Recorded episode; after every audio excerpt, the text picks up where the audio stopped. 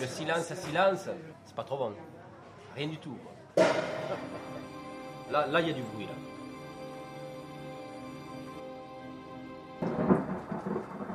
Allô? There is no such thing as Le silence. silence n'existe pas. Allô, c'est Diane. Something is always happening that makes a Il sound. se passe toujours quelque chose qui produit un son.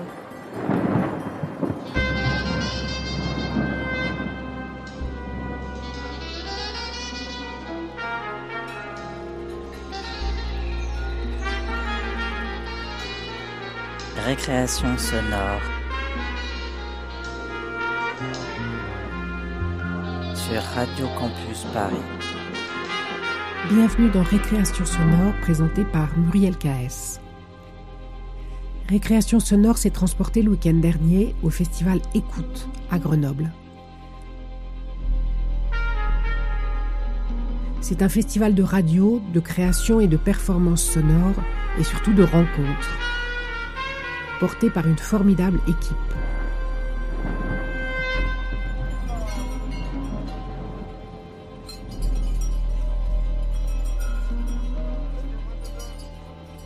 Écoute, c'est, comme elle et il le disent, une petite fabrique de bruit où se tissent nos imaginaires sonores, se dansent les puissances de la musique et se célèbrent les retrouvailles avec le public.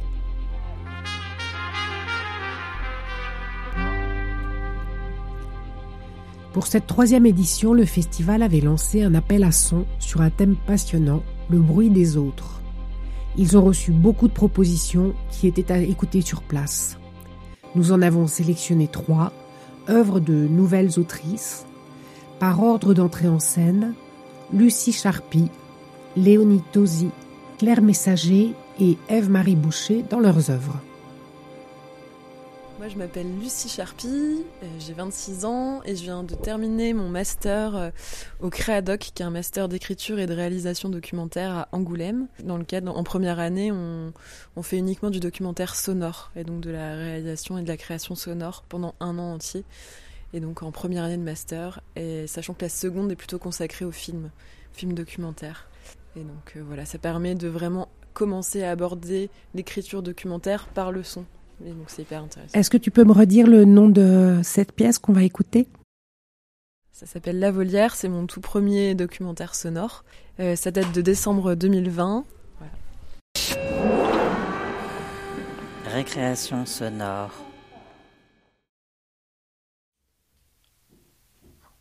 Attends. Et avec Clotilde Oui. Faut arrêter. Là. Quoi? Tu fais que du bruit, on peut rien faire. Là. On dirait que tu fais exprès de faire des allers-retours. Non, tu fais. Mais oui, mais tu fais, ça fait du bruit, ça claque vachement, la maison elle est sonore, Clotilde.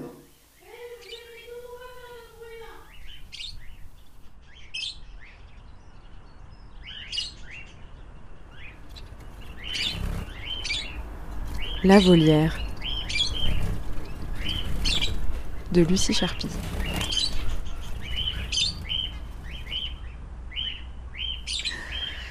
Bah, c'est déjà euh, un petit peu lointain, l'histoire des perruches. J'ai plus qu'un vague souvenir. Je pense que c'était en 2009. Ouais, c'était sans doute euh, bon, voilà, une, mauvaise euh, période et du coup, j'ai vraiment, je cherche pas à me rappeler, euh, à m'en rappeler particulièrement puisque bah, maintenant, euh, voilà, on est dans un autre lieu, il n'y a plus les perruches, donc j'ai plus besoin de me rappeler de cette période-là. On y est resté 16 ans, je crois, en tout. Ouais, 16 ans. Bah, leur jardin et le nôtre, euh, voilà, ils étaient très proches l'un de l'autre, hein, euh, oui, les jardins étaient petits.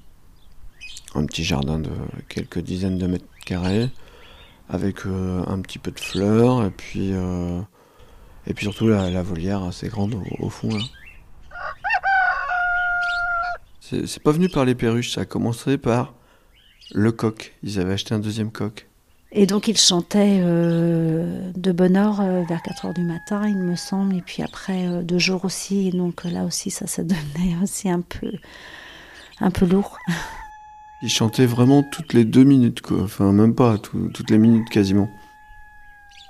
Et donc, euh, moi, je trouvais ça insupportable.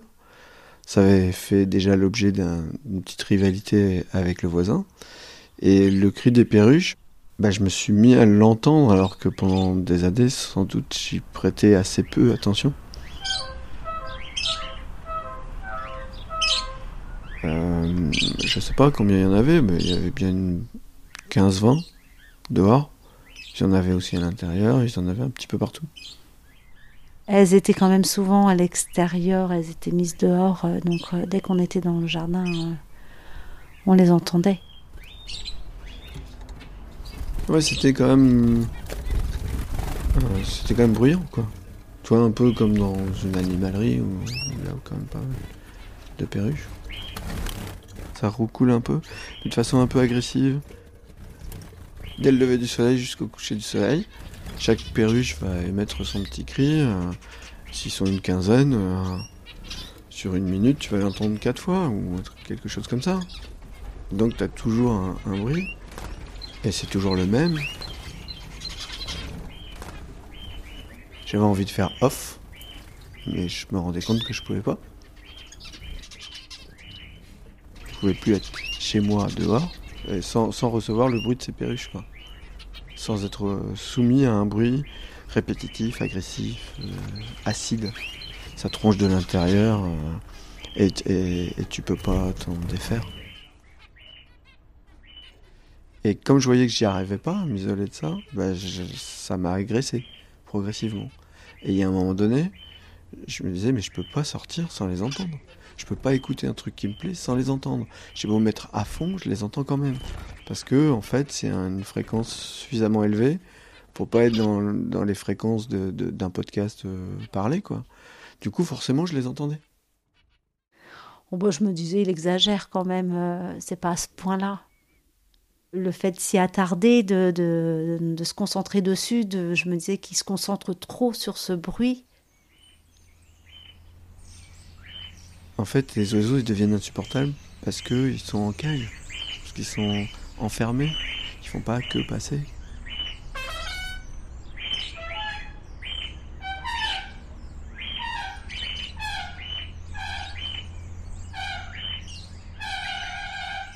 Moi, j'avais une espèce de claustrophobie à l'extérieur. Il suffisait qu'on me mette ça, et tout de suite, ça me, ça me crispait, quoi. Au-delà de ça, ce qui m'avait vraiment fait flipper par rapport à ça, c'est que j'allais aussi au lycée en vélo. Et euh, je me souviens d'une fois où j'étais descendu euh, et j'entendais des mésanges. Les mésanges, ça fait beaucoup de bruit aussi. C'est un oiseau qui a aussi un cri très perçant et assez répétitif. Et je l'entends, tac, et, ça m'agresse. Et je me dis, ah non, mais non, ça va pas être possible. Des perruches pourraient m'en isoler. Mais si, après, même le cri des oiseaux dans la nature, ça me devient insupportable. Je vais devenir, je vais devenir complètement fou, quoi. Il y avait des tensions entre nous à cause du, du des cris des animaux, parce que moi je voulais pas le voir, je voulais pas, je niais complètement le problème, donc euh, ça, ça le rendait très malheureux de pas se sentir écouté, de ne pas se sentir entendu. C'est un mal invisible finalement. Elle comprenait pas pourquoi, comment, pour moi, c'était agressif, ça. Le, côté répétition, que dès qu'on ouvrait la fenêtre, j'entendais les perruches, donc fallait les fermer. Je disais, mais tu vas t'y faire, hein, c'est pas très grave, c'est pas non plus un truc de fou, quoi. Et, euh, je dis, mais si, mais pour moi, c'est un truc de fou. C'est-à-dire que moi, ça me rend fou, ça me rend complètement dingue, ça me rend agressif. Et euh, moi, je peux pas rester là. il se sentait pas euh, respecté. Ça, c'était quelque chose qu'il pouvait pas comprendre euh, comment je pouvais à, à ce point-là nier le problème. Il comprenait pas pourquoi je j'ai mis autant de temps. Il a fallu qu'il aille loin quand même euh, quand il était pas bien. Dans le sens où il s'énervait quand même un peu en disant mais non mais là je peux plus. Enfin voilà il va arriver quelque chose. Enfin et euh, bah voilà, les tensions, moi je les ressentais, je le sentais pas bien. Donc effectivement, euh, là, je me suis dit, c'est, il y a quelque chose qui se passe, c'est pas, on peut pas continuer comme ça. C'était, si j'avais souhaité rester, il serait parti. De toute façon, je pense qu'il pouvait, c'était plus, possible pour lui. C'était trop, euh, trop compliqué. C'était euh, un peu compliqué parce que, en fait, évidemment, quand tu dis à tout le monde, même mes, collègues, euh, ça m'est arrivé d'en parler à des collègues, et j'ai des collègues qui même me rappellent de temps en temps que je me suis barré à cause des perruches de mon voisin, tu vois Ce qui paraît être un truc complètement euh, anodin. Sauf que pour moi, ça l'était pas du tout anodin. Et quand toi, tu subis quelque chose qui t'agresse énormément et que tout le monde te dit Oh, c'est rien, eh ben ça a un effet multiplicateur. Parce que tu dis Mais comprennent rien. Ils voient pas, ils voient pas que je suis en train de devenir complètement cinglé. Moi, je- par contre, j'ai bien compris c'était une souffrance. C'était Ouais, même un traumatisme. mais- mais- mais moi- Parce que même moi, je craignais que tu continues après, que ça continue sur autre chose. Donc, tu pensais bien, comme la plupart des gens, que le problème, c'était moi. Mais non, c'est pas toi le problème, c'est le cette Bah si. sensibilité qui pouvait se déplacer sur autre chose. C'est pas toi. Oui, mais c'est C'est ce pas que- la même c'est ce chose. que tout. Non, mais quand les gens ils sourient et quand j'explique, le, le truc c'est toujours ça. Les gens ils disent ah non non, t'es pas une victime.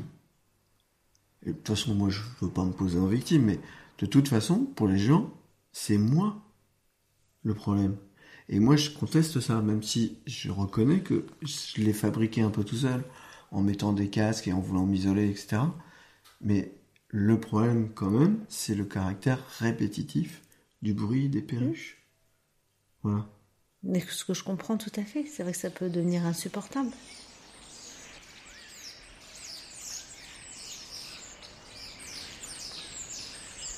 Et l'histoire des oiseaux dans la nature, là, là, ça m'a vraiment fait flipper? Et j'ai mis du temps, d'ailleurs, après, à ne plus les entendre. Les oiseaux. J'ai mis, j'ai mis du temps, même quand on a déménagé, j'ai mis du temps. À ne plus être hypersensible. J'entendais des oiseaux de loin, euh, beaucoup plus qu'avant. Pour moi, c'est une sorte d'acouphène à l'envers. C'est-à-dire que l'acouphène, t'as tout le temps le bruit. Parce que là, moi, j'ai pas le bruit, mais par contre, j'ai une hypersensibilité permanente. Et qui s'étendait. En- Puisque c'était passé du coq aux perruches, et ça allait jusqu'aux mésanges, et après, je me disais, ça va être quoi.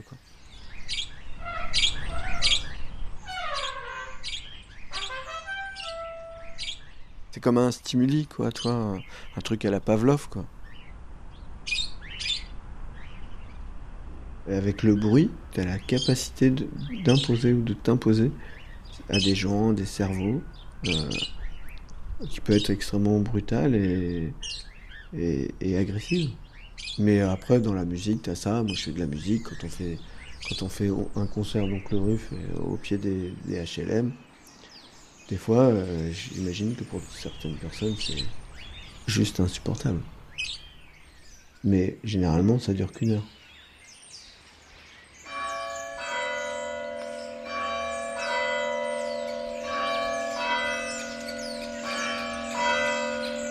à la messe. Les gens, quand ils chantent tous ensemble, le côté choral, le côté chœur, hein, tu vois, euh, bah, ça crée des, une résonance au sens physique du terme. Tu sais, la fréquence de résonance, c'est un peu le côté synergie, c'est-à-dire qu'il y a quelque chose de, grisant et puis très très amplifié. Parce que tout le monde résonne en, même temps. Et dans les concerts, bah, c'est ça c'est comme des grandes messes les concerts en fait.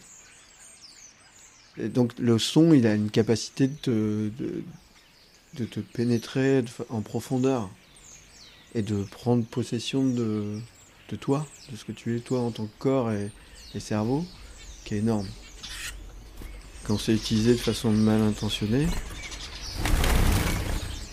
ou quand, comme moi, une espèce d'accident sonore qui fait que ça devient sur un détail euh, extrêmement brutal, eh ben, ça a un effet amplifiant énorme. Et évidemment, les autres, ils comprennent rien ça.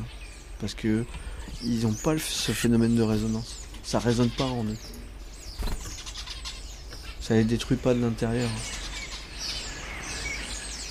ça rentre en toi et puis ça explose quoi. Et, et du coup, ça fait des dommages terribles dans ton cerveau quoi, sur un truc ridicule. Et, mais par contre, si c'est juste la bonne fréquence qui te fait, euh, qui te fait du mal, si quelqu'un la trouve, il a un pouvoir énorme sur toi parce que t'as qu'une envie, c'est de t'en défaire. Et tu ferais tout pour t'en défaire. Et la musique, bah la musique, ça peut être aussi très très agressif. Bah, je crois qu'à Gu- Guantanamo, là, il, faisait écouter des morceaux de, de musique euh, punk, peut-être bien, ou, ou métal, euh, de façon répétitive euh, à des gens. Et au bout d'un moment, ça, les, ça les tue, quoi. T'aurais peut-être plus de mal à le faire avec un, avec un morceau classique, du piano, mais ça doit marcher quand même. Il suffit que tu associes ça au fait qu'on le fait exprès pour te faire souffrir. Dès que tu commences à te dire, ah, mais ils font exprès pour me faire souffrir, t'es fou- t'es foutu. Quand j'étais gamin, quand j'ai arrêté la trompette, parce que je faisais de la trompette dans un cadre quasiment militaire, on va dire, avec une tradition militaire, les défilés et tout le bordel, hein, ça me plaisait pas, ça, cette manière de faire de la musique. Et je détestais ma trompette pour ça, j'aimais pas ce qu'elle faisait. Mais maintenant, je l'aime bien, parce que, en fait, euh, la trompette, c'est un cri aussi. C'est un cri de guerre, quoi. Mais c'est aussi un cri hyper festif. Tu peux le rendre vachement festif.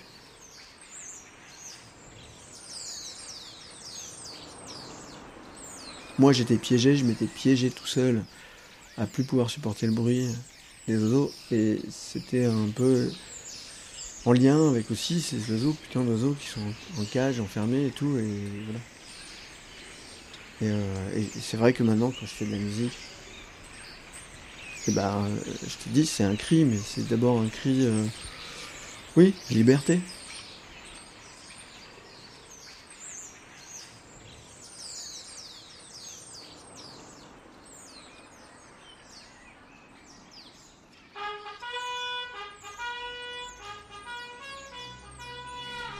La volière de Lucie Charpie.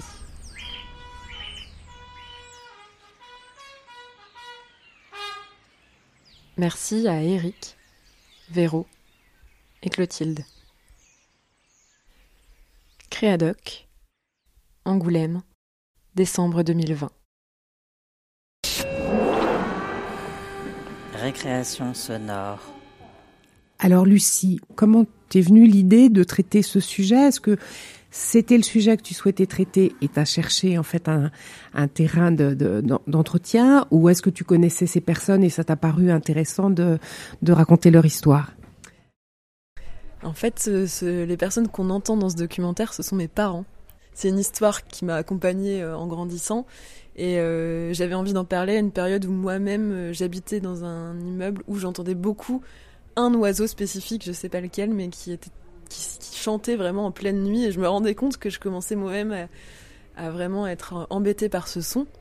Et ça m'a ramené à cette histoire euh, qui a quand même bien affecté mes parents, donc qu'on entend dans le documentaire. Et, euh, et j'ai eu envie de la, de la mettre en récit et, et de les faire revenir. Et alors donc comment comment ça s'est passé l'entretien avec les deux personnages? Est-ce que tu les as interviewés séparément, parfois en même temps? Et et aussi comment tu es arrivé à faire ressentir dans la narration euh, l'évolution de cette histoire euh, jusqu'à son dénouement, mais avec euh, tout ce qu'on sent de cette progression de la difficulté et de la douleur même par le personnage masculin qui supporte si mal. Alors en fait, j'ai fait ça, c'était pendant le deuxième confinement, donc j'étais confinée avec mes parents, donc en plus c'était un contexte où ils étaient là, ils étaient disponibles. J'ai commencé par faire des entretiens individuels, où vraiment je prenais le temps d'essayer de revenir sur cette histoire euh, un peu longuement avec eux, qui me... Pendant un long moment, ils revenaient sur le conflit de voisinage, euh, ce que j'ai pas trop gardé, parce que c'était pas l'objet et que...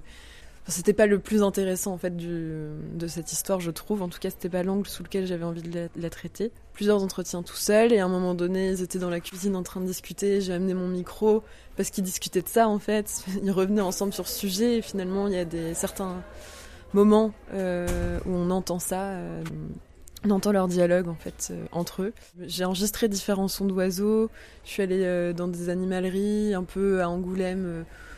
un endroit où il y avait beaucoup d'étourneaux aussi. Ce que j'ai pas du tout fait en savoir dans le documentaire, c'est qu'il y a des perruches qu'on entend quand même beaucoup tout au long du, du, du documentaire qui ont été enregistrées donc par le personnage masculin, Eric, qui, euh, en fait, à l'époque, voulait absolument avoir des preuves de ces perruches insupportables, qui 13 perruches, voilà, qui, le rendaient fou. Et donc, il s'était mis à les enregistrer lui-même avec un petit dictaphone un peu pourri. Du coup, j'avais des petites traces de ça. Euh, donc, c'est pas un son très précis, mais par contre, c'était ces perruches en tant que telles euh, qui, l'insupportaient. Donc, euh, a posteriori, je me dis que ça aurait été intéressant de, de, le faire savoir à l'auditeur que ces sons de perruches qu'on entend, ce sont celles qu'il a enregistrées. On s'interroge pas du tout sur le, le, le les bruits d'oiseaux. Euh, à la limite, on s'interroge plutôt sur justement comment euh, euh, tu as pu nous faire ressentir cette évolution dans le temps, alors que finalement tes prises, elles se sont, elles n'ont pas suivi effectivement l'évolution dans le temps de cette histoire. Euh, ben, en fait, le temps des prises, je crois que ça s'est étalé sur euh, quelques jours. Franchement, c'était pas non plus euh, une longue période, mais je pense aussi que c'est quelque chose qu'il a beaucoup pensé lui-même, ce rapport au son et à quel point ça peut être une agression et à quel point voilà ça ramène à éventuellement Guantanamo ou enfin voilà des vraies tortures parce que ça l'a tellement rendu fou, ça l'a tellement fait souffrir ce son, cette agression sonore qu'il a fallu qu'il le conscientise pour l'accepter aussi à un certain moment. Et, bon, l'acte du déménagement a fait qu'il s'en est éloigné et cette confrontation l'a obligé à lui-même à avoir un, certain recul sur sur, sur ce qu'il vivait quoi. Euh, en fait, euh, je l'ai aussi fait jouer un peu de la trompette, un peu à la manière, comme s'il imitait des oiseaux. Et puis voilà, parce que je trouvais que c'était intéressant de mettre en écho ces deux pratiques-là, où lui aussi, euh, comme il le dit à un moment, c'est un son qui peut être agressif, la trompette. Donc euh, c'est un cri de guerre, enfin voilà, c'est un instrument de guerre aussi. Je trouve ça intéressant de les mettre en écho finalement. C'est à quel point un son peut être euh, musical et agressif euh, selon la situation. Finalement, ça, ça isole et en plus, c'est quand c'est un son qui n'est pas communément euh, agressif, ça peut sembler complètement ridicule aux yeux des autres et d'autant plus incompréhensible quoi. Parce qu'évidemment qu'un crissement d'une fourchette sur une assiette euh, bon à peu près tout le monde déteste ça et voilà. Il y a des gens qu'on appelle les misophones qui vont par exemple pas supporter les bruits de mastication ou n'importe quel bruit de bouche euh, et vont vraiment être se sentir agressés par ça et du coup être très mal vus par leurs proches et donc c'est aussi en fait je trouve que ça va au-delà du son ça va aussi sur des questions de tolérance envers l'autre et de compréhension de vécu différent d'une réalité. Et c'est aussi pour ça que la question du couple, je trouvais qu'elle était intéressante parce que dans un couple, bon, là c'est un son, mais je veux dire, il y a mille choses qu'on peut ne pas supporter chez... et que l'autre ne, ne, comprend pas, qu'on ne supporte pas, et que, en fait, c'est des niveaux de consentement aussi à un rapport au monde où finalement ça peut. Enfin, ça, touche vraiment beaucoup de choses dans, notre rapport au monde, quoi. Et bon, le son, c'est un, des, un, de ça, un de ces modes-là, mais je pense que derrière ce, cet axe du son et du, euh, de la douleur sonore, il y avait aussi ce, ouais, cette, cette, crise de couple qui était vraiment très forte et qui peut-être allait au-delà, mais s'est cristallisée autour des perruches et du besoin de déménagement et de changement. Quoi. Mais je trouve que c'est très finement senti, même si tu l'as pas toi-même complètement conscientisé et qu'on ne sait pas, nous, que c'est tes parents quand on l'écoute. Mais euh, parce qu'on sent aussi qu'il y a eu... Euh, euh, un moment d'incompréhension qui est surtout exprimé par euh, Eric, mais aussi par euh, sa compagne. Et euh, on ne sait pas très bien ce qui a fait basculer. Donc on sent qu'il y a un moment une bascule qui s'est qui s'est faite euh, vers un accompagnement et une compréhension de la douleur de l'autre, quoi. Je pense, je pense que oui, c'est ça. Il y a eu un déclic où vraiment, c'est. Je pense que ça, c'était le moment de soit de la rupture d'une certaine manière où c'était soit le déménagement, soit la rupture du couple. En gros, c'était ça, à cause des perruches, plus ou moins, mais pas seulement, je pense, c'est plein de choses. Ça a été assez douloureux, quoi. Je sais que, par, par exemple, euh, ils reviennent très peu à cet endroit-là. Enfin, même moi, à un moment donné, dans mes réflexions d'écriture documentaire, je voulais aller voir les voisins. Enfin, je me suis dit, ça pourrait être intéressant d'essayer d'avoir leur point de vue. Et ça, ça a été impossible. Enfin, c'est-à-dire qu'ils m'ont vraiment mis un veto en me disant tu peux pas réveiller des douleurs pareilles chez nous déjà que là dur et tout ça ce que tu nous demandes et ouais je pense qu'il y a eu vraiment un, un moment de compréhension qui s'est opéré au moment où, en fait, la douleur et le fait que mon père devenait, enfin, Eric devenait devenait un peu fou de tout ça. Euh, je pense que ma mère a vraiment pris, conscience que là, enfin voilà, il devenait, enfin violent, euh, pas physiquement envers elle, mais quand même, c'était d'exprimer vraiment sa, souffrance par des violences verbales et tout. Donc je pense que voilà quoi. Mais moi, je m'en suis un peu rendu compte aussi à ce moment-là. Je pense que j'avais 12, 13, enfin même 13 ans. Et euh, ouais, enfin, je voyais bien que ça devenait plus possible, quoi. Alors que moi, euh, pendant des années, j'ai été un peu sourde à cette douleur-là aussi. Je pense, je comprenais, mais je pense que j'étais un peu comme ses collègues, quoi. Je me disais, ouais, bon, il exagère. J'avais pas encore cette. Euh, je pense, j'avais envie de rester là-bas et donc je, je, restais sourde un peu à cette douleur. Et sourde, c'est le cas de le dire. Ouais, voilà, vraiment, quoi. Mais ouais, c'est rigolo, quoi. Et quand tu as, puisque tu dis que c'est ton premier documentaire, tu as tout de suite pensé à raconter cette histoire C'était quelque chose justement de la présence du son dans ton enfance qui était, euh, qui était, qui était importante Ouais, parce que je, pense que j'avais envie de faire du documentaire sonore euh, aussi en, parlant du rapport au son. J'avais envie de commencer par là, je crois.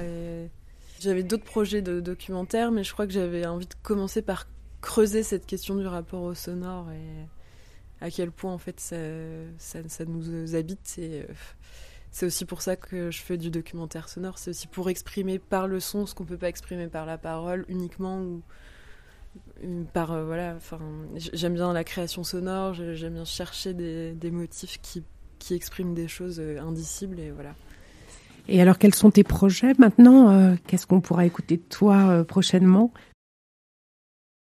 Après, j'ai fait un autre documentaire qui s'appelle Ligne de rive et qui est plus encore plus intime et personnel, mais euh, autour euh, d'une question de double accident et de train, de voiture, enfin, une question de culpabilité du survivant, etc.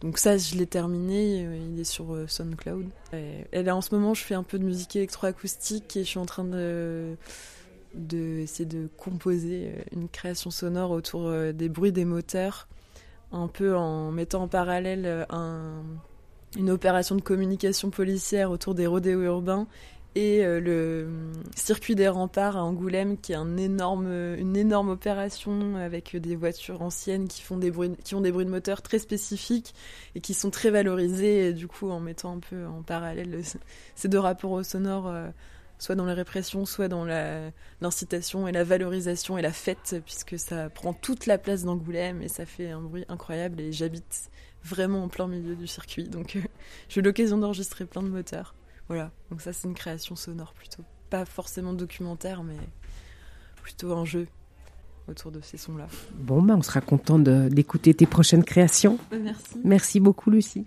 Merci beaucoup à vous et bah, à bientôt.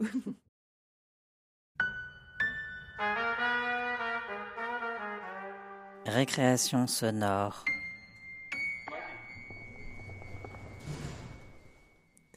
Écoutons maintenant Le fracas du monde de Léonie Tosi, une fiction réalisée spécialement pour le festival, une véritable immersion dans la tête d'un enfant. Attention, retour à l'enfance immédiat, ne faites pas ça chez vous.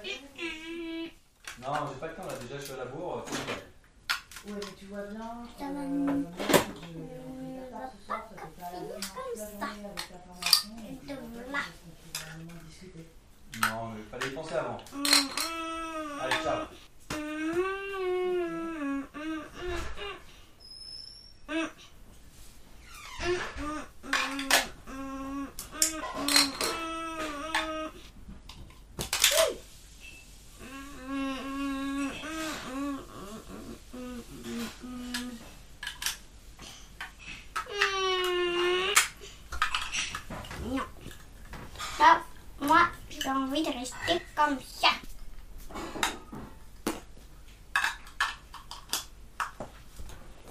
Tom, tu te prépares, tu t'habilles.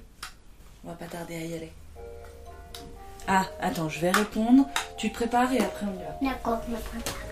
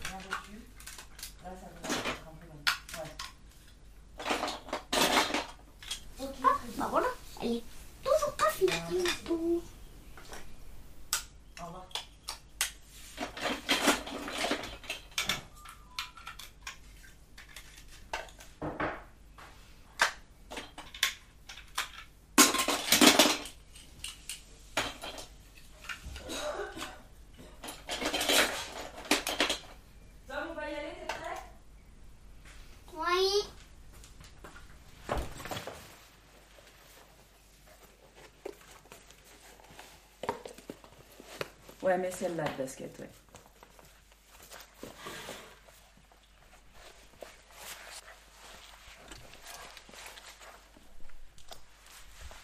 Ok, c'est parti?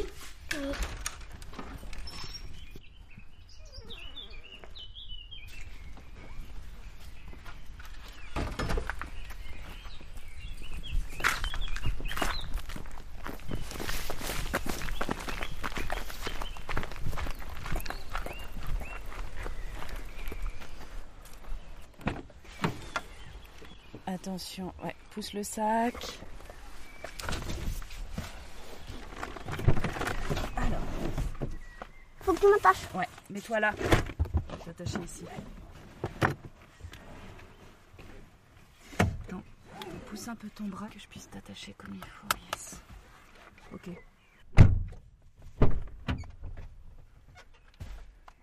Euh, Qu'est-ce que j'ai fait des clés?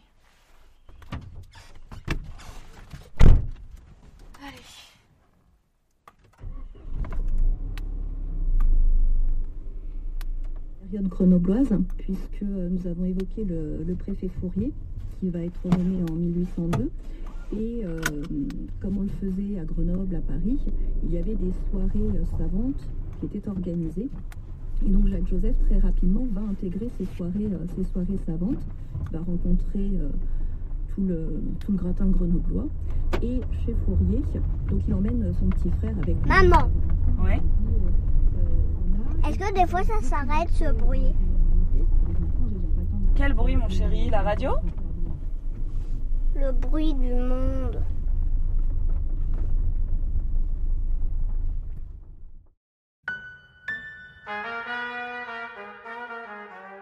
Récréation sonore. Léonie Touzy travaille avec l'Attrape-Voix et anime des ateliers radiophoniques pour petits et grands, en Isère, afin de s'immerger dans le monde de la radio et s'initier à la réalisation d'émissions. C'est l'occasion de passer derrière les micros, de s'exprimer, d'écouter, de recueillir la parole des autres. Fabriquer une émission, c'est s'interroger sur les médias en général, le traitement de l'information, exercer son esprit critique, développer son imaginaire, écouter le bruit des autres. Ici sur Récréation Sonore, on ne peut que vous y inciter. Faites votre propre radio.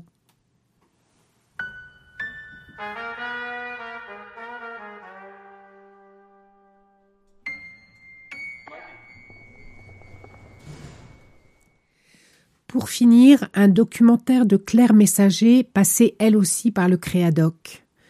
Au travers du regard d'Anaïs et Bastien, un couple mixte entendant sourd, ce documentaire questionne la place du son dans notre environnement social. Qu'est-ce que le bruit des autres, selon qu'on est entendant ou non?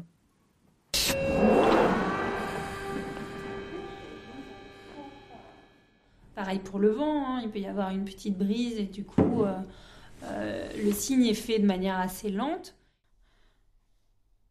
Et puis si vraiment il y a du vent, le signe prend de l'amplitude et on rajoute le son en plus. D'une voix et quatre mains. De Claire Messager. Juste pour voir comment on se, on s'assoit. Parce que vous, il faut que vous soyez en face l'un de l'autre. Eh ben, je propose, nous on est sur le canapé, toi tu vas en face. Non, peut-être, ou là, hein, si c'est plus simple, peut-être. Donc Bastien là. Pour la technique, toi là. Ouais. Non, mais je sais pas.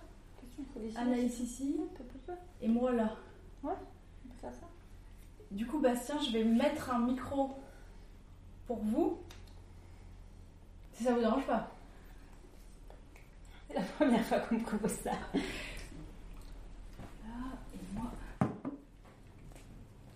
Donc, je me présente, je suis Bastien Dubois. Je suis née le 12 janvier 1983. J'étais un beau bébé, j'ai grandi, je suis un bel homme maintenant. Ça va les chevilles, c'est bien?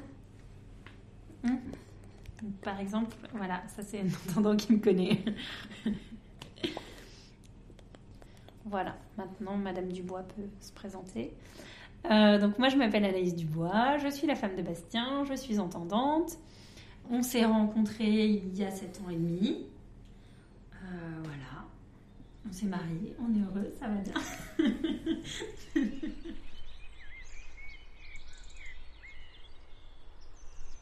S'il n'y avait pas de micro, on aurait pu montrer la forêt, les temps, tout ça à l'extérieur. C'est pas possible, mais c'est sympa. Quand on s'est rencontrés, pour moi, c'était évident.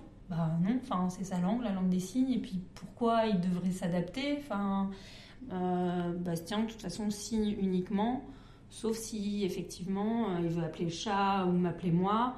Moi, j'avais suivi euh, des cours de langue des signes, donc quand j'étais en première euh, année de fac. Je ne l'ai pas pratiqué pendant six ans, je ne connaissais pas de sourd. Et ensuite, donc on s'est rencontrés. Peut-être Bastien, tu veux rajouter euh, ce que t'expliquais? Au niveau de la langue des signes, euh, la construction s'est faite tous les jours, donc c'est vrai que c'est agréable. Et on est dans un niveau de langue des signes qui est, euh, qui est vraiment bon au quotidien. Il n'y a pas un décalage dans euh, ce que moi, Anaïs, je vais pouvoir comprendre et ce que Bastien va pouvoir exprimer. Les choses sont, sont claires. Enfin, euh, la compréhension se fait euh, de manière assez, euh, assez simple. Euh, ouais, qu'est-ce que vous prenez, vous? Thé, ouais, thé? Allez.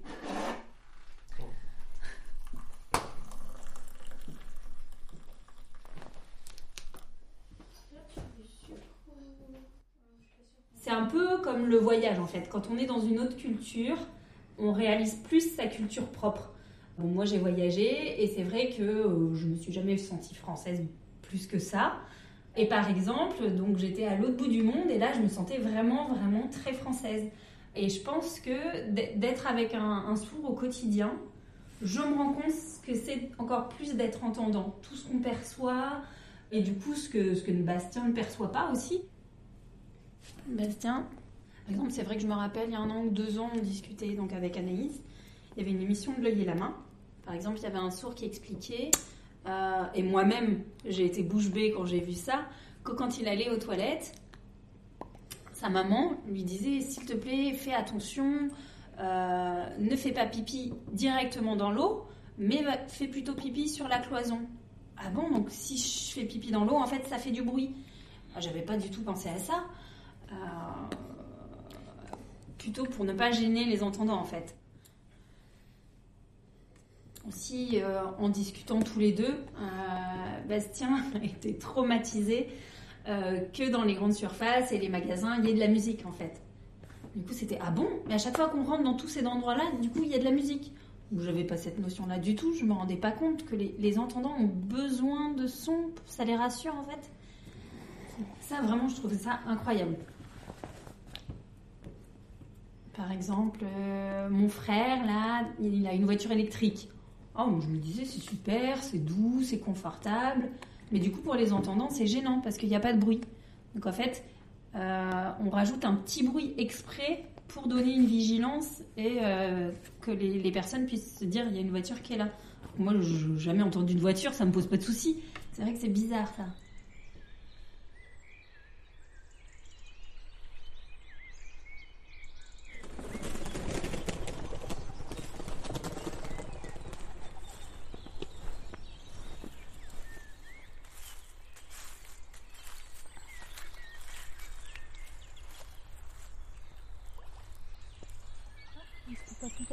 Donc en fait, cet hiver, quand c'était tout gelé là et qu'on a pu marcher dessus, le proprio, euh, il a été obligé de revenir, de venir avec son tractopelle en fait.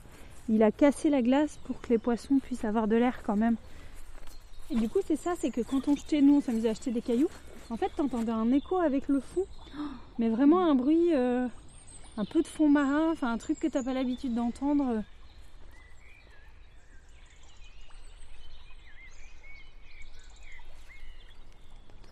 Du coup, Bastien dit, je rajoute quelque chose aussi au niveau du bruit. On parle par rapport au bruit. Bon, là, c'est vrai que sur l'enregistrement, c'est sûr, on va entendre les bruits que je fais euh, au niveau de la bouche. Et en plus, les entendants, à chaque fois, disent aux sourds Arrête, fais attention, tu fais du bruit. Parce que dans la culture sourde, pour s'appeler, on va taper sur la table. Donc, ça, va faire du bruit. Les entendants vont dire Ah, Arrête, ça me gêne, tu fais du bruit. Bah, excuse-moi, c'est ma culture sourde, c'est comme ça, j'en ai besoin. Ou quand on crie, euh, pour s'appeler. euh, on a besoin, il y a des vibrations à ce moment-là, euh, on, va pouvoir ressentir les choses et souvent, du coup, on nous, coupe l'herbe sur le pied en nous disant ben euh, non. Bien sûr, euh, quand on m'informe, je fais attention. si je fais du bruit, voilà, si on me dit les choses gentiment, qu'il y a un respect mutuel, il n'y a pas de souci, évidemment. Donc, par exemple, bah voilà, euh, Bastien dit je ne savais pas que la vaisselle faisait du bruit. Donc par exemple, si euh, Bastien il allume le lave-vaisselle, il vient me dire j'ai allumé le lave-vaisselle. Je dis bah oui, je sais, j'entends. Après, moi, de mon avis d'entendante, je trouve qu'il y a quand même une pollution sonore très très importante. Je trouve qu'il y a vraiment beaucoup beaucoup de bruit euh, tout le temps.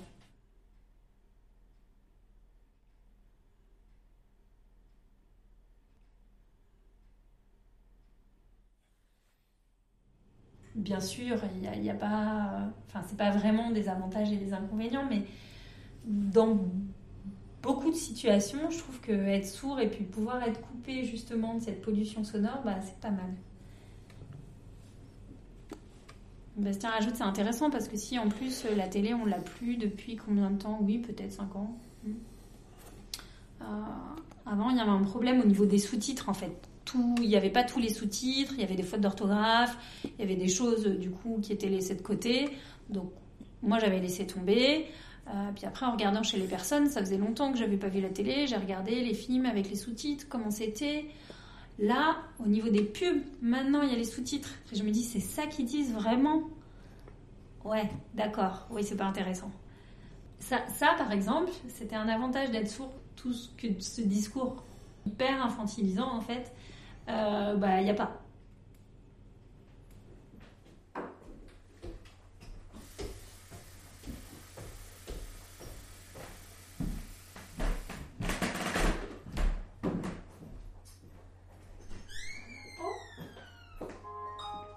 Ah, qu'est-ce que j'ai fait? Oui, allô Coucou Oui Bah, il n'y a pas longtemps, 10 minutes, je crois. Même pas, peut-être.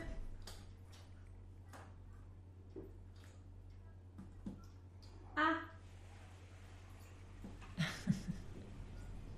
Mais oui, sinon, les sons, ça arrive souvent que j'essaye de traduire des sons. Parfois, c'est vrai que moi, je peux dire à Bastien, oh là là, qu'est-ce qui pleut? Parce que sur les Velux, on entend la pluie. Bastien, il sait pas. Enfin, si c'est la nuit, euh, il saura pas s'il pleut. Moi, je vais dire, oh la vache, il pleut, ou il y a du vent. Ou, euh, Du coup, souvent, moi, je donne ces informations-là. euh, Voilà. Après, Bastien va vérifier, il va regarder effectivement sur le Velux, il va s'en rendre compte. 14, il aime bien.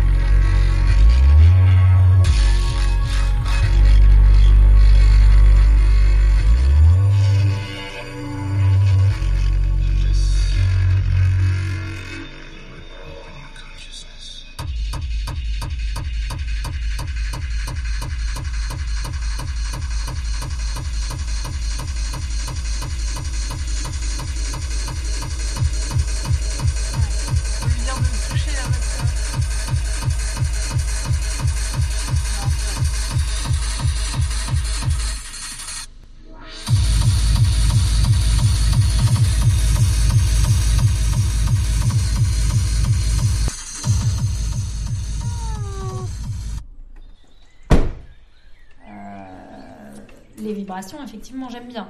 Euh, par exemple, dans ma nouvelle voiture, il l'adore parce qu'il a mis un CD de musique techno et que les baffles sont super. Donc en fait, il y a vachement de vibrations. Euh, après, de quoi ça parle, etc. euh, J'en sais rien, mais les vibrations sont vraiment, sont vraiment fortes. Ça, ça me plaît. Du son en langue des signes, il y en a tout le temps. Et puis des, des- de la voix, des, des petits bruits de bouche. Il y a des onomatopées, dit Bastien. Donc la vis s'est cassée là. Quelque chose qui explose. Un pneu qui dégonfle. Quelqu'un qui pète. Une porte qui se claque. Quelque chose qui se casse. Un arbre qui se casse. Une branche d'arbre qui se casse. Euh, quand on. Ah, ouais, c'est une expression de sourd, donc il faut que j'arrive à la traduire comment. Quand on se fait avoir. Parfois, au niveau des expressions, il n'y a pas de voix, mais les mouvements de lèvres vont être là quand même pour associer euh, au bruit en fait. C'est 7h30, toi tu vas au volet? D'accord, tu pars à 8h. Moi je pars à 8h aussi. Ouais, ouais, Marie est bien. Hum, Oui, je crois il y a 4 ans, 4-5 ans à peu près, euh, il y avait un match, donc l'équipe de volley sourd de France contre euh, une équipe entendante. Et euh, Anaïs était là dans le public, elle dit bah, c'est dégoûtant, euh, les entendants, euh, ils disent G, G, G à chaque fois quand ils récupèrent le ballon, donc euh, c'est plus facile au niveau de la stratégie. Euh, mais les sourds sont hyper visuels, donc euh, ils, ils- doivent compenser en regardant euh, vachement en fait ce qui se passe. Euh, donc quand je, je joue avec l'équipe entendante, je vais dire G ou je vais crier euh, pour dire que ça va sortir, euh, par exemple. Souvent aussi, on dit que les sourds, en fait, visuellement, pour expliquer le signe, on dit que les sourds, euh, ils, ils ont des regards un peu comme les caméléons, en fait. C'est que les, les yeux ont une, on va dire, une souplesse de mouvement plus grande que pour les entendants.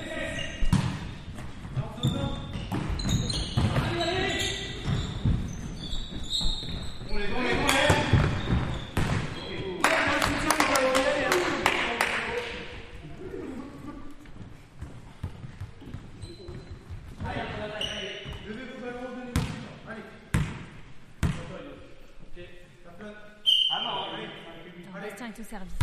C'est pas son fort. Ça passe. T'as entendu crier Oui.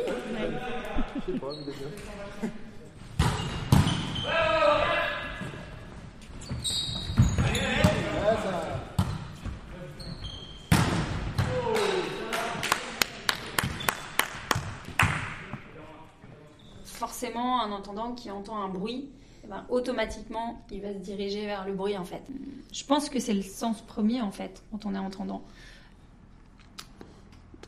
Bastien rajoute, c'est vrai que par exemple, par rapport aux discussions. euh, Pardon, pardon, euh, recommence.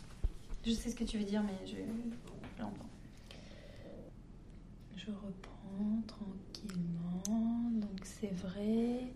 Alors les amis, quand on signe, ils savent signer. Euh, et puis alors à ce moment-là, quand le regard part, euh, bah, ça m'énerve parce qu'ils sont au courant de la situation, ils savent la nécessité d'être attentifs. euh, et souvent, après, quand ça m'arrive à l'extérieur, par exemple au volet aussi, avec l'entendant, je fais exprès, je signe plus lentement. mais du coup, dès que quelqu'un l'appelle et lui parle, et ben, automatiquement, il se retourne et il va parler avec l'entendant. Ça, vraiment, ça m'énerve parce que du coup, la situation, si je suis avec un sourd en train de discuter et qu'un autre va m'appeler, je discute jusqu'au bout et l'autre va pas pouvoir intervenir comme ça et couper la discussion.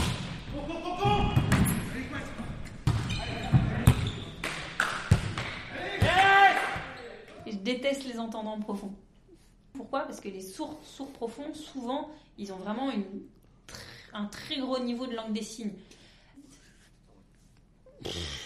On suit le, niveau de, surdité, en fait, si la surdité est légère, du coup, ils vont, plutôt être dans l'oralisation et peu dans la langue des signes.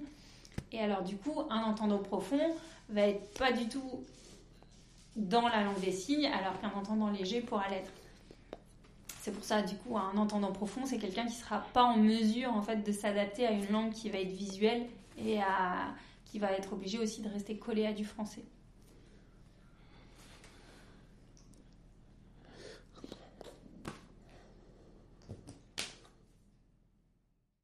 D'une voix et quatre mains. De Claire Messager.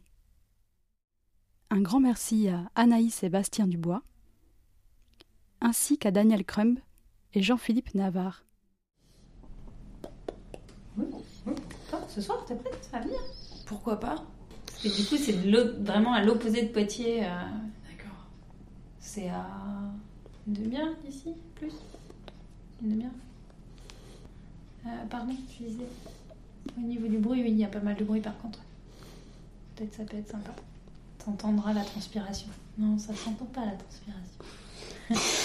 oui, c'est ça.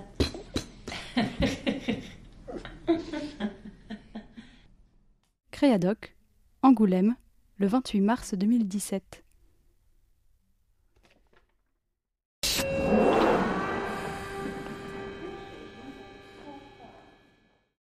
Pour finir, Ève-Marie Boucher nous propose de mieux comprendre le cafard, voire de s'en faire un ami, au-delà de l'angoisse ou du dégoût qu'il inspire chez les humains.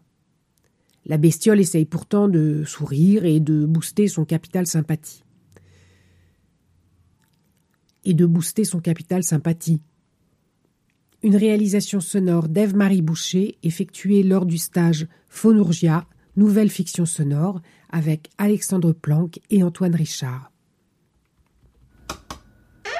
À chaque fois que j'ouvre la porte de chez moi, j'ai peur d'en trouver des milliers.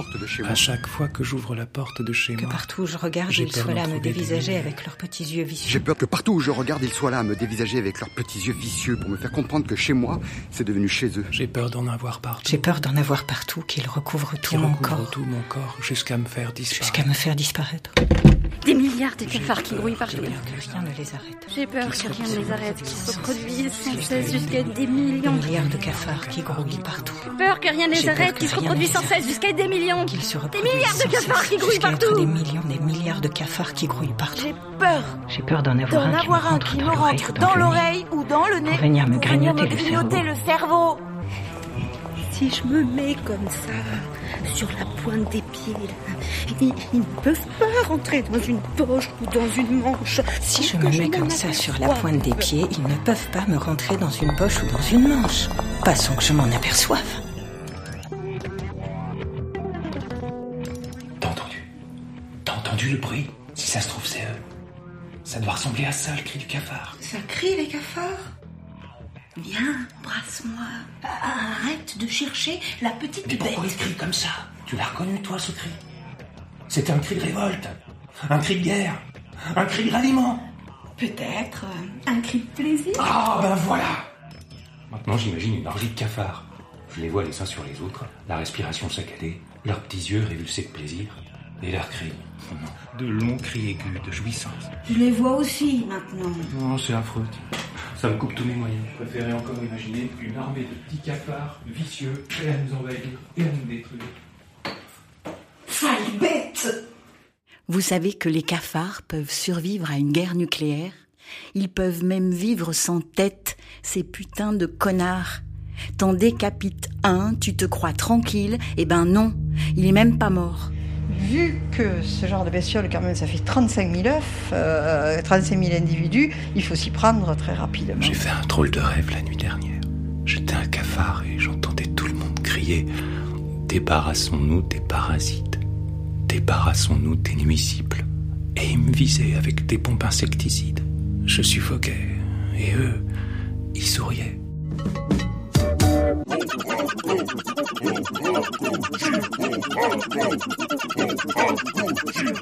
Ah Quoi Oh, qu'est-ce que c'est Oh, c'est dégueulasse Moche Non, c'est mignon, regarde. Ah, puis ça bouge. Et ces petites pattes là, bien articulées là. Ça mord les cafards Ça mange quoi Il a l'œil tout triste, tu trouves pas Ouais, avec leur petit regard en coin, on sait jamais ce qui trame. Faut l'écraser. Écoutez, entre nous les cafards et vous les humains, la compréhension est totale et croyez-moi, je le déplore. Tout notre drame est là, dans cette incommunicabilité. Je suis sûre que ça transmet plein de maladies, ces bestioles. J'ai des problèmes d'ego, d'estime de moi, J'en parlais encore hier avec mon psy qui me disait Jean-Bernard, soyez fier d'être un cafard. Et au début, t'en as un ou deux, tu t'inquiètes pas. Puis à peine t'as le temps de dire ouf, qui sont des milliers et des millions. Fais l'invasion. Ils ont qu'à retourner chez eux. Il y avait pas une tapette là quelque part? Chez eux, c'est où? Je sais pas, moi, en Cafardie, euh, Cafardistan. Nous les cafards, nous ne volons pas le travail des humains. On se contente de leur reste. On recycle leurs déchets dans une démarche écologique, citoyenne, responsable. Si ça se trouve, c'est nous qui vivons chez eux. Ils étaient peut-être là avant nous. hein. Qu'est-ce qu'on va faire du cafard? Il a bougé sa petite antenne. On lui a même pas donné de nom. Il essaie de nous dire quelque chose. Il m'a souri. Je suis sûre qu'il m'a souri. C'est pas bête du tout, du tout, du tout, du tout, la blatte. Hé hé hé, j'ai trouvé une spatule. On s'en débarrasse du cafard Le cafard, il n'y a, pas, il y a, pas, il y a pas 40 millions de solutions. Ça me prend en pleine nuit. euh, Ça me prend en pleine nuit. J'ai une boule dans la gorge. une boule dans la gorge. Un poids sur la poitrine, comme une pierre, un boulet que je trimballe là et qui Comme m'empêche une pierre, un boulet que je trimballe et qui m'empêche de de, respirer. J'ai mal, mais je ne sais pas de quoi. Ça me donne envie de pleurer tellement c'est con. J'aurais besoin que quelqu'un me serre dans ses bras, mais il y a personne. Il y a jamais personne. Comment on s'en débarrasse du cafard J'en ai jamais vu autant quoi, de bestioles qu'en ce moment. Comment on s'en débarrasse du cafard Comment on s'en débarrasse du cafard Un bon insecticide Un piège Ça fonctionne, les pièges anti-cafards Le piège anti-cafard, il va pas traiter le problème. On s'en sert surtout pour localiser. La, la personne, si elle veut se sécuriser, elle met un piège à cafard. Ça tue, mais ça tue pas le problème. Un insecticide Ça fonctionne J'ai peur que la vie passe sans que je m'en rende compte. Et une fois vieux, me retourner et m'apercevoir que, j'ai pas vécu. Au niveau des traitements, à l'heure actuelle, il y a des traitements qui sont tout à fait au point. Je sais pas si je veux m'en débarrasser. Comment on s'en débarrasse du cafard Je sais pas si je veux m'en débarrasser. Je ne sais pas si je veux m'en débarrasser. Il me tient compagnie quand tu n'es pas là. Il me tient compagnie quand tu n'es pas là. Et comme tu ne seras plus jamais là, Je ne sais pas si je veux m'en débarrasser. il suffirait peut-être de l'apprivoiser. Cette peine, elle est à moi. Elle m'appartient. C'est peut-être ce qu'il y a de plus intéressant en moi. D'accord. Mais un cafard, c'est un peu répugnant quand même. Je préférerais une libellule. Une jolie mélancolie tellement légère qui virevolte, qui virevolte, qui virevolte, qui virevolte Je préférerais une libellule, une jolie mélancolie, tellement légère, et qui virevolte,